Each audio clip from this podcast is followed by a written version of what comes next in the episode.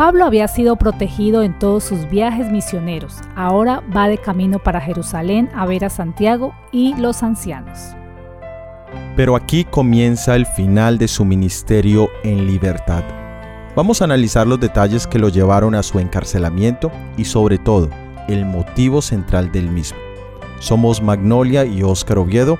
Gracias por escucharnos. Comencemos.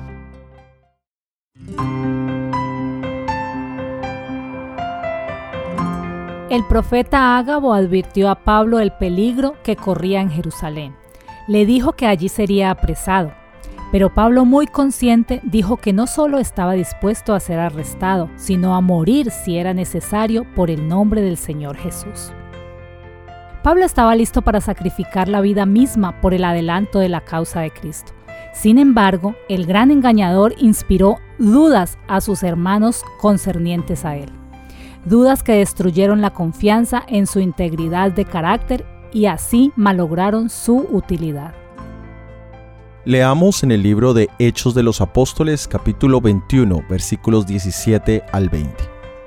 Cuando llegaron a Jerusalén, los hermanos nos recibieron con gozo, y al día siguiente Pablo entró con nosotros a ver a Jacobo, y se hallaban reunidos todos los ancianos a los cuales después de haberles saludado les contó una por una las cosas que Dios había hecho entre los gentiles por su ministerio. Cuando ellos lo oyeron, glorificaron a Dios y le dijeron, ya ves, hermano, cuántos millares de judíos hay que han creído y todos son celosos por la ley.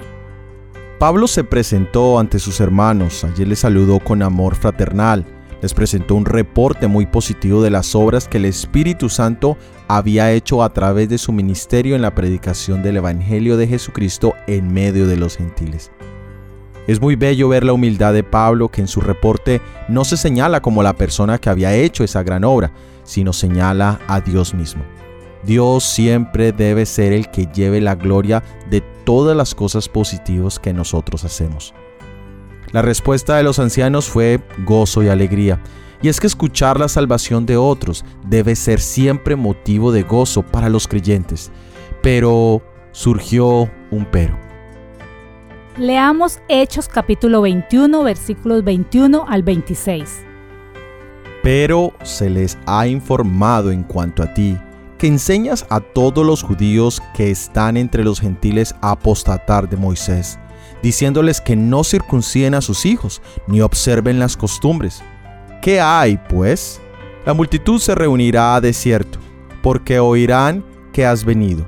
Haz, pues, esto que te decimos. Hay entre nosotros cuatro hombres que tienen obligación de cumplir voto. Tómalos contigo, purifícate con ellos y paga sus gastos para que se rasuren la cabeza y todos comprenderán que no hay nada de lo que se les informó acerca de ti, sino que tú también andas ordenadamente guardando la ley. Pero en cuanto a los gentiles que han creído, nosotros les hemos escrito determinando que no guarden nada de esto, solamente que se abstengan de lo sacrificado a los ídolos, de sangre, de ahogado y de fornicación. Entonces Pablo tomó consigo a aquellos hombres, y al día siguiente, habiéndose purificado con ellos, entró en el templo, para anunciar el cumplimiento de los días de la purificación, cuando había de presentarse la ofrenda por cada uno de ellos. Aunque en su reporte no tuvo ninguna reacción negativa de parte de Santiago y los ancianos, sí manifestaron que buscaban complacer a algunos creyentes judíos de que Pablo respetaba las leyes ceremoniales. Las ceremonias estaban muertas pero aún no enterradas dentro de los judíos y en sí no eran pecaminosas. Pablo no enseñaba esas leyes a los gentiles, pero los judíos aún estaban en un periodo de transición. Dios conoce cuando nosotros mismos estamos en esos periodos de transición, entre actividades y creencias erróneas y la luz verdadera. Y es claro que entre más rápido hagamos esa transición, mejores serán las cosas en la vida cristiana.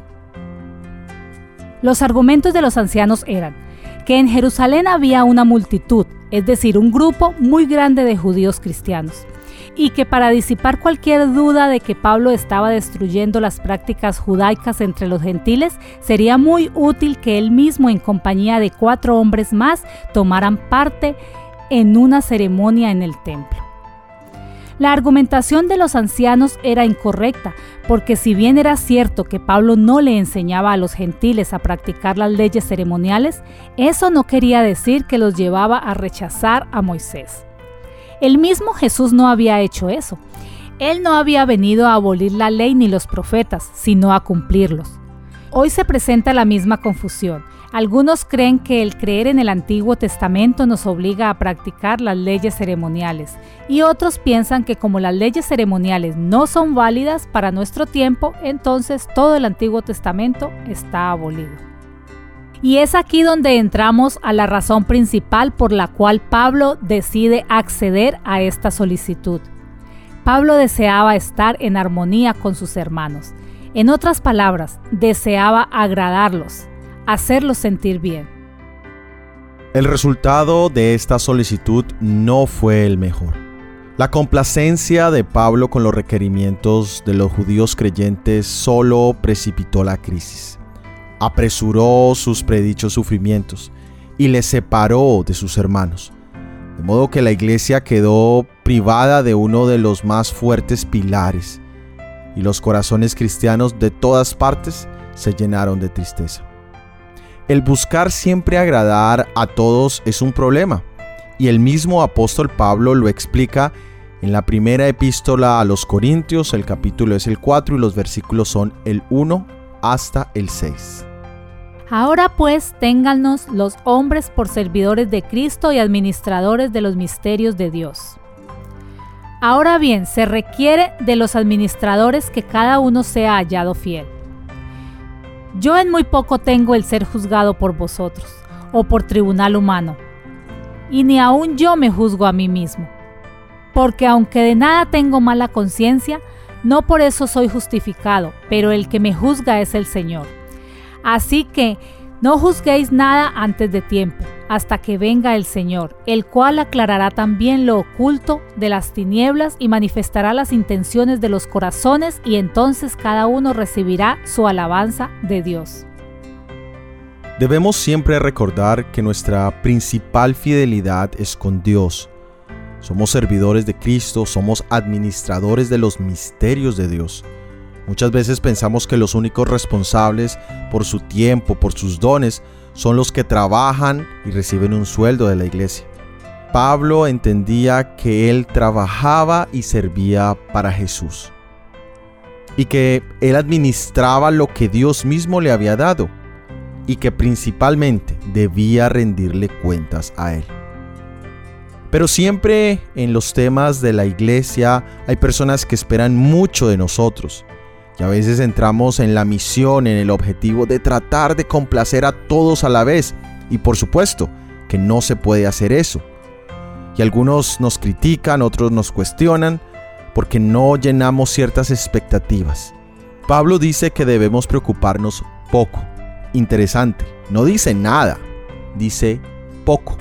Es decir, debemos escuchar las críticas, los comentarios negativos, las observaciones, y debemos tenerlos en cuenta pero solo en poco. De lo contrario, o nos desanimamos o empezamos a tratar de complacer a todos los que nos critican. El apóstol Pablo también nos dice que tampoco debemos autojuzgarnos severamente. En muchos casos nosotros somos los peores críticos de nuestras propias acciones y esto nos puede llevar hasta una depresión. Debemos siempre buscar agradar a Dios siempre debemos tener en cuenta que Él es el que juzga. Y Él no juzga meramente lo superficial. Él no solamente mira los resultados visibles, sino Él mira las intenciones del corazón. En pocas palabras, el buscar complacer a las personas es, primero que todo, imposible. Segundo, consume demasiado tiempo, es decir, es desgastante. Y tercero, nos distrae de las realidades eternas. Pablo buscó hacer esto. Él buscó complacer a sus hermanos en el liderazgo y también a aquellos judíos que habían aceptado al Señor Jesucristo. Pero esto lo expuso a una reacción negativa de parte de los judíos. Y allí vemos que su ministerio se vio interrumpido. ¿Estás tú en la misma situación de Pablo hoy? ¿Buscas complacer a todos en tus acciones y en tu desempeño en la causa del Señor? Que el ejemplo de la vida de Pablo pueda servirnos de motivación a que nuestro objetivo sea solo complacer a nuestro Salvador Jesús. Leamos en Hechos capítulo 22 versículos 1 al 8. Varones, hermanos y padres, oíd ahora mi defensa ante vosotros. Y al oír que les hablaba en lengua hebrea, guardaron más silencio. Y él les dijo, Yo de cierto soy judío, nacido de Tarso de Cilicia, pero criado en esta ciudad instruido a los pies de Gamaliel, estrictamente conforme a la ley de nuestros padres, celoso de Dios, como hoy lo sois todos vosotros. Perseguía yo este camino hasta la muerte, prendiendo y entregando en cárceles a hombres y mujeres. Como el sumo sacerdote también me es testigo, y todos los ancianos, de quien también recibí cartas para los hermanos, y fui a Damasco para traer presos a Jerusalén también a los que estuviesen allí, para que fuesen castigados. Pero aconteció que yendo yo, al llegar cerca de Damasco, como a mediodía, de repente me rodeó mucha luz del cielo y caí al suelo, y oí una voz que decía, Saulo, Saulo, ¿por qué me persigues? Yo entonces respondí, ¿quién eres, Señor? y me dijo, yo soy Jesús de Nazaret, a quien tú persigues. Nadie podía negar las declaraciones del apóstol, siendo que los hechos que relataba eran bien conocidos para muchos que vivían todavía en Jerusalén.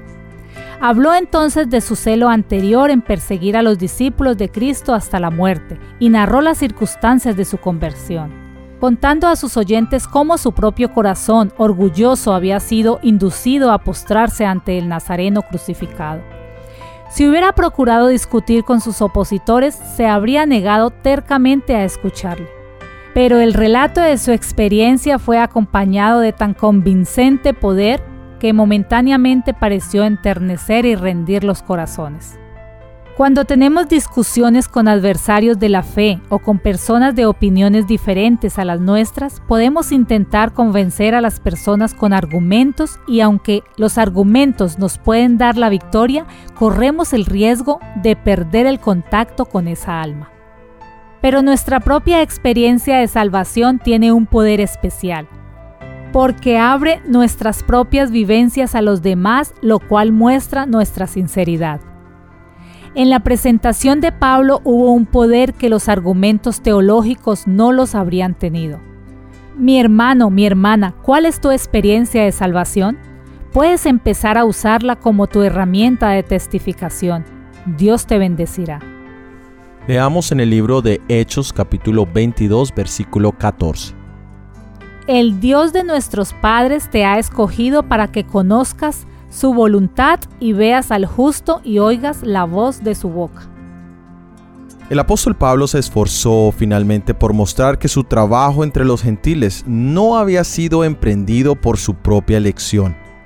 Él había deseado trabajar entre su propia nación, pero en ese mismo templo la voz de Dios le había hablado en santa visión y había dirigido sus pies lejos a los gentiles. El estar seguro que estamos donde Dios mismo quiere que estemos es una maravillosa seguridad en la vida. Una persona alguna vez me cuestionó severamente si yo estaba seguro de que Dios me había llamado al ministerio de evangelista. Esta pregunta y la pregunta de si estamos seguros de nuestra salvación deben ser preguntas que podamos contestar con total seguridad y sobre todo con paz. Si hoy no puedes contestar ninguna de estas preguntas con seguridad, te invitamos que en el nombre de nuestro Señor Jesús te postres y ores pidiendo que Dios ilumine tu corazón, trayendo convicción de tu salvación y también seguridad del propósito que Dios tiene para tu vida en este momento. Para terminar, meditemos en lo siguiente.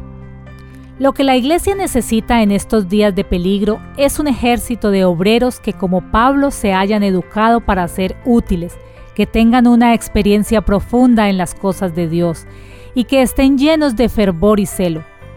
Se necesitan hombres santificados, hombres abnegados, valientes y fieles, hombres en cuyos corazones habite Cristo, la esperanza de gloria, y que con labios tocados por el fuego santo prediquen la palabra.